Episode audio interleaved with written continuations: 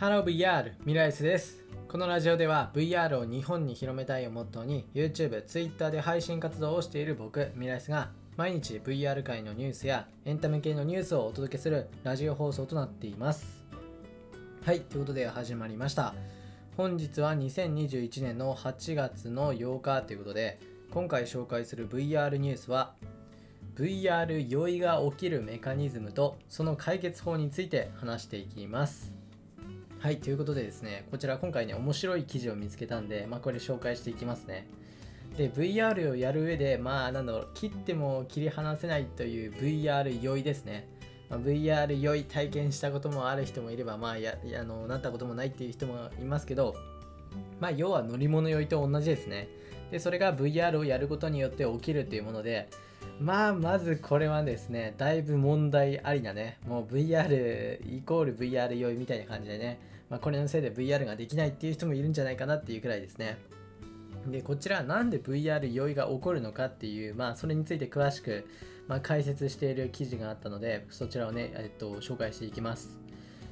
で、えっと、専門家の話によると、この VR 酔いという、まあ、この現象が起きるのは、まあ、あの乗り物酔いも同じような感じなんですけど、目で見てる情報と、この自分の耳の内側、この平行器官っていうところがあって、まあ、なんだろう、あの耳の奥ですね、こう鼓膜のさらに奥の、その平行感覚を保つっていう、その期間があるんですけどそこと目で見た情報これが不一致になると VR 酔いが起こるんですよね。わかりますかね？まあ、例えばこの動く乗り物系の後部座席に乗ると、まあ、こちらの不一致がこの大きくなって、まあ、VR 酔いがしやすくなるっていう感じですね、まあ、実際にこの自分が目で見てる光景とはちょっとなんだろうあの感覚が合わないみたいな感じ。その感覚のズレが生じることによって VR 酔いが起こる、まあ、VR というかま乗り物酔いですね。今のに関しては。でこの VR の場合っていうのがなかなかこれも面白くてその乗り物酔いとは全くこの不一致っていうのが逆になるっていうことなんですよね。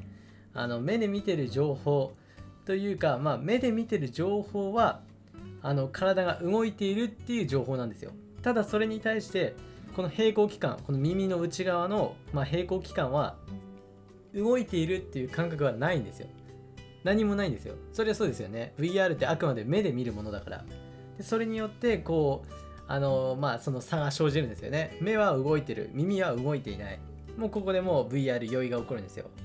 これがねもう残念なところでねまあこれによって VR 酔いが起こってしまうというメカニズムですね。まあ簡単に言うとなんですけど。で特にで言うと。で VR 酔いとは言うんですけど VR ゲームが全て酔うっていうわけではないんですよね。でなぜかというとこの VR 関連で、えーと、VR ゲームとかやってみると分かるんですけどあの例えば VR 上で無重力を想定したゲーム。まあよくあるんですけどあ最近でもそろそろ新しいの出るはずだな。まあ、あの無重力空間とあと VR を合わせるっていうのも結構多いんですけどそれはねだいぶきますね。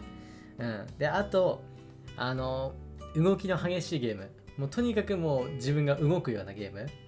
であとはフレームレートが低い。えっとまああの PCVR によくあるんですけど、まあ、パソコンが、まあ、ちょっとあのねスペックが低くてこうカクカクになっちゃう。見てる画面がカクカクになったり。でそうするともうねダメです。やばいです。そうそうなるともう VR 酔いが起こりやすくなります。で結局まあこういったことがあるんですけどで一番まあ何がやばいかっていうのはコントロールスティックを使って動く必要のあるゲーム。これですね。いや本当にですねあの何て言えばいいんだろう。こう自分が動く系のしかもコントロールスティックで動く。こうコントローラーがあるんですけどこのコントローラーを倒して自分がこう一歩ずつ動くっていうゲーム。これははっきり言っても VR 用意するためのものみたいな感じですね。はい。あのですねこれはね本当にこの平行感覚とズレが生じやすいっていうもので目で見てる情報と実際にこの自分の動いてる情報の不一致がもう思いっきり起こるんですよ。もう全然違うことしてるから。だからこれがね、まあ、かなりあのきついところですね。じゃあまあ今までここまでまああの、まあ、コントロールスティックで動かすゲームだったり無重力のゲーム VR ゲーム。でこういったのは、まあ、VR 用意するよとは言ったんですけどじゃあどうやって防げばいいのか。もうここですよね。でこの防ぎ方についてはまあいろいろあるんですけどまあまず第一第一にはしっかりレンズがクリアに見えてること。これですね。で VR 酔いっていうのはもう本当にあのぼやけたりすると一瞬で来るんでもう必ず VR ゴーグルかけた時にちゃんと目がこうくっきり見える位置にこうレンズを置くこと。もうこれが大事です本当に。最初の時点でちょっとでもずれててそのまま始めると VR 起こったりするのでもう必ずこのあのレンズの位置は絶対に合わせる。もうここは絶対です本当に。でメガネかけてない人っていうかまあメガネ目悪くてメガネかけてない人はメガネかけてください。はい。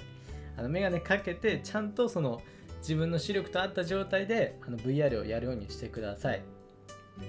っていう感じですね。で、さらに、まあ、さらにで言うとですね、このフレームレートに関しても結構重要で、あの 60fps 以上、まあ、あればまずいいんですけど、まあ、できればもっと高ければ高いほど、まあ、ぬるぬるに、こう、なんだろう、VR ゲームをちゃんとプレイできる環境にするっていうことですね。はい。で、こんな感じですね。とりあえず環境の、えっと、設定についてはこんな感じですね。まずはここを押さえる。で、押さえた後、次にゲーム側ですね。でこのゲーム側に関してはですねあのなんだろうそのプレイするゲームによってもうここは変わっちゃうんですけどその設定があるゲームだったらっていうことでまずやることとしてはあのスティックで移動するっていう設定を切るはいこれです。でスティック移動がある系ある系のゲームは大抵ワープ移動っていうのがあるんですよ。だからワープ移動に切り替える。であと自分の視点移動こう周り見たり。でこれは自分でやらない方がいいです。このスティック側のなんだ自分でこうかかってこう見るような感じ。あのうん。極力自分が動かない方がいい。あのあとスティックに移動はスティックに任せない。もうここですねとりあえず。とりあえずここを押さえてください。もうじゃないとやばいです。なので基本はワープ移動で使うっていう感じで。で他にもあのゲームによってはえっ、ー、と自分が動いた時に視界が狭くなるっていう設定があるんですよ。あの黒くなったりしてこう自分が動くと周りがキュッとこう視界が狭まるみたいなそういったものもあって。でそれも VR 良い軽減の設定なので、まあ、こちらもできるものであればやった方がいいんじゃないかなって感じですね。もうこれあるとないとでは全然違うんで、うん、まず最初はねそちらでまずまず慣れるっていう感じですねっていう感じでまあゲームによってはこれをまず設定するっていう感じでまあ、あとはですね、もう、なんだろう、こう言っちゃ最後にね、これを言っちゃなんですけど、慣れです。いや、本当にね、慣れです。うん、もうなんだろう、あのね、VR 用意しながらね、慣れていくしかないっていう感じですね。うん。いや、僕も最初、あの、VR やってた時ね、ちょっと、そんなに乗り物用意しない方なんですけど、結構読みましたからね、VR。はい。いやでも、やればやるうちに、もうね、大丈夫になってくる。うん。なのでね、この慣れ、慣れって言っちゃね、最後にこれ言っちゃはね、ちょっと申し訳ないんですけど、でも、これも本当に、あの、設定というか、まあね、あの、VR 用意対策になるので、ね、ぜひ試してみてください。はい、っていう感じですね。まあ他にもいろいろあるんですけど、まああんまりね、ごちゃごちゃ言ってもわけわかんなくなっちゃうと思うんで、まあ今回はここら辺にしようかなと思います。はい、いかがでしたでしょうか、まあ、VR 酔いの、まあ、対策になればいいかなって感じですね、本当に。ぜひね、皆さんもこの VR 酔い対策やってみてください。はい、ということで今回は VR 酔いが起きるメカニズムとその解決法について VR ニュースというか、まあ、VR に関係した内容をお伝えしました。はい、それじゃあ VR ニュースについては以上になります。はい、ということで、えっと、いつも通りのちょっとした雑談ですけど、今日はですね、えっと、自分の部屋じゃなくて、家のリビングを掃除してましたね。いや本当にリビング汚くてねちょっと今掃除してるんですけどなかなか大変ですね本当。リビングともなるとねもうだいぶね広くなるんでね。いや大変だ。もう多分明日もやらないといけないからね。もう大変もう編集してねなんだりしてもううん。まあ頑張るかな。はいまあ皆さんもねあのお盆お盆頑張ってくださいってよくわかんないけどまあ何かしら頑張ってください。はいそれじゃあ今回ここら辺で終わりたいと思います。それではまた別の配信でお会いしましょう。バイバイ。